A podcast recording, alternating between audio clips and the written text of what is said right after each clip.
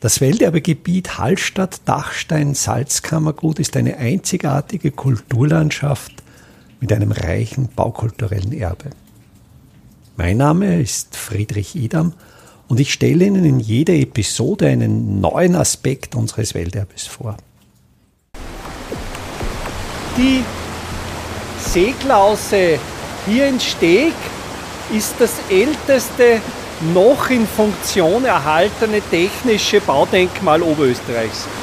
Das Besondere an dieser Seeklause ist, dass man sich bereits zu Beginn des 16. Jahrhunderts drüber getraut hat, einen gewaltigen Eingriff in die Stauhöhe des Hallstätter Sees bzw. in die Wassermenge oder in die Wasserführung der Traun einzubringen das Datum, Errichtungsdatum 1511 wird zwar in der Sekundärliteratur sehr oft genannt, ist aber urkundlich nicht gesichert. Der bisher frühest äh, gefundene Beweis ist aber auch aus der ersten Hälfte des 16. Jahrhunderts. Bei dieser Seeklause ging es vor allen Dingen darum, das Wasser des Hallstätter Sees ganz gezielt wirtschaftlich zu nutzen. Und zwar in erster Linie darum, um auf der Traun eine künstliche Flutwelle zu erzeugen. Diese künstliche Flutwelle wurde, das ist die bekanntere Anwendung, dazu genutzt, um die Salzzillen an jenen Stellen, wo die Traun zu seicht ist, dass die Zillen über diese Untiefen hinübergeglitten werden, genau zu dem Zeitpunkt, als die Zillen an dieser Stelle waren, den Wasserspiegel zu heben. Es ist natürlich so, wenn man sich eine schiefe Ebene vorstellt, fährt ja eine Zille schneller als die Fließgeschwindigkeit des Wassers. Daher war es notwendig, die Klause, und das waren Erfahrungswerte, einige Stunden vorher zu öffnen, dass dann zum richtigen Zeitpunkt das Wasser am richtigen Ort ist.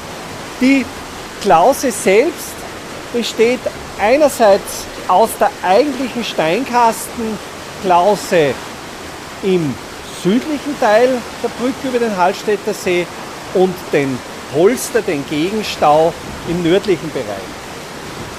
Es handelt sich hier um eine sogenannte Steinkastenklause.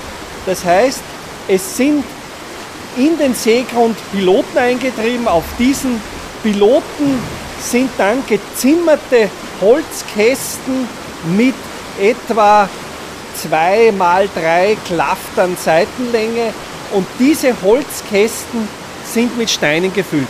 Zwischen den Holzkästen sind Drehtore von einer wirklich genialen Konstruktion, weil nämlich die senkrechte Drehachse leicht außerhalb der Mitte steht. Das heißt, wenn man den Verschluss öffnet, also die Klause schlägt, wird allein durch die Wasserströmung der etwas längere Halbteil in Stromrichtung gedreht und das Wasser strömt frei aus. Wenn man die Klause schließen möchte, hilft aber die andere Hälfte, die nur um eine Spur kleiner ist, mit dem Gegenstau, mit dem Gegendruck des Wassers mit, damit man das Tor wieder gegen die Strömungsrichtung schließen kann. Wäre es seitlich gelagert, ginge das Tor zwar sehr schnell auf, man könnte es aber nie mehr gegen die Strömungsrichtung schließen.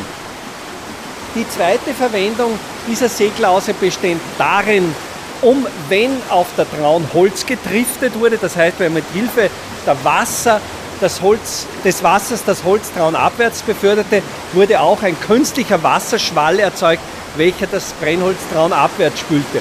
Heute dient die Seeklause dazu, den Seestand des Hallstätter Sees zu regulieren, was aber leider nicht mehr so gut gelingt wie früher, denn vor einigen Jahren wurde hier in, am nördlichen Ufer eine automatisch betriebene Schleuse eingebaut, die aber nicht sehr gut funktioniert, sodass in den letzten Jahren wesentlich mehr Hochwässer am Hallstätter See waren, als es nach dem langjährigen Durchschnitt zu erwarten gewesen wäre. Das zweite wichtige Element der Seeklause in Steg ist der sogenannte Polster. Es ist der Gegenstau, der etwa 30 Meter traunabwärts wiederum quer zur Traun liegt. Es ist eine Konstruktion, wo in einen sogenannten Dockenbaum, welcher am Grunde der Traun auf Piloten ruht, in diesen Dockenbaum sind sogenannte Docken eingezapft. Diese Docken sind Baumstämme mit etwa 30 cm, also einem Fuß Durchmesser, die dann sehr prägnant formal oben zugespitzt sind.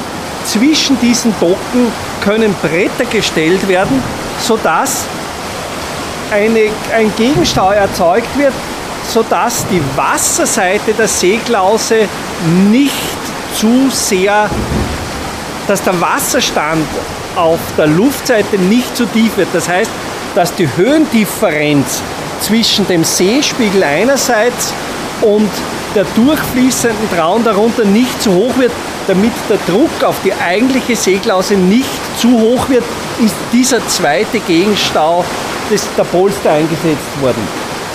Hier am südlichen Ufer, wo wir jetzt stehen, wo dieses jetzt ja eigentlich sehr gefühllos eingebaute Stahlbetontor. Man muss sich vorstellen, wir haben hier eine funktionierende Konstruktion aus dem 16. Jahrhundert, wo man einfach die Stirn hatte, eine Stahlbetonkonstruktion einzubauen. Dort, wo früher der Durchfahrtskanal für die Salzzielen zitiert war. Dieser Teil dieses wirklich bedeutsamen Denkmals wurde zerstört.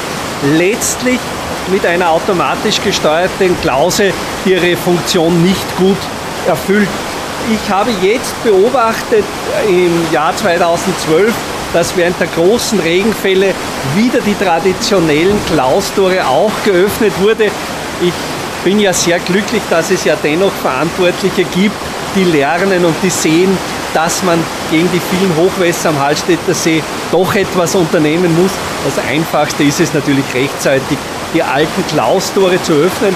Und das ist natürlich dann schon schön, wenn man sieht, dass ein Bauwerk, welches bereits 500 Jahre auf dem Rücken hat, dennoch voll funktioniert und den Seestand wunderbar regulieren kann. In Hallstatt ist es ja traditionell so, dass während der Wintermonate der Seestand deutlich abgesenkt wird, um eben diese ganzen Pilotierungsarbeiten, diese Wir-Arbeiten, wie sie im Dialekt heißen, durchführen zu können und im Sommer wird der Seestand wieder entsprechend erhöht.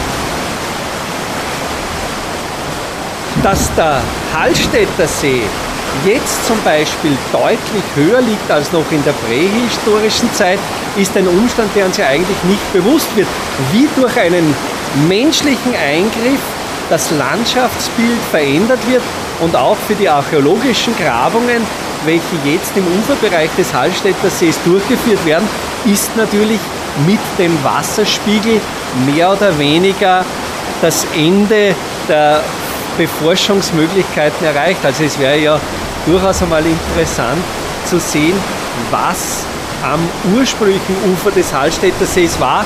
Und es äh, gibt durchaus berechtigte Vermutungen, dass der Hallstätter See äh, während der prähistorischen Phase um einige Meter niederer war, als er heute ist. Welterbe Hallstatt erscheint alle 14 Tage neu.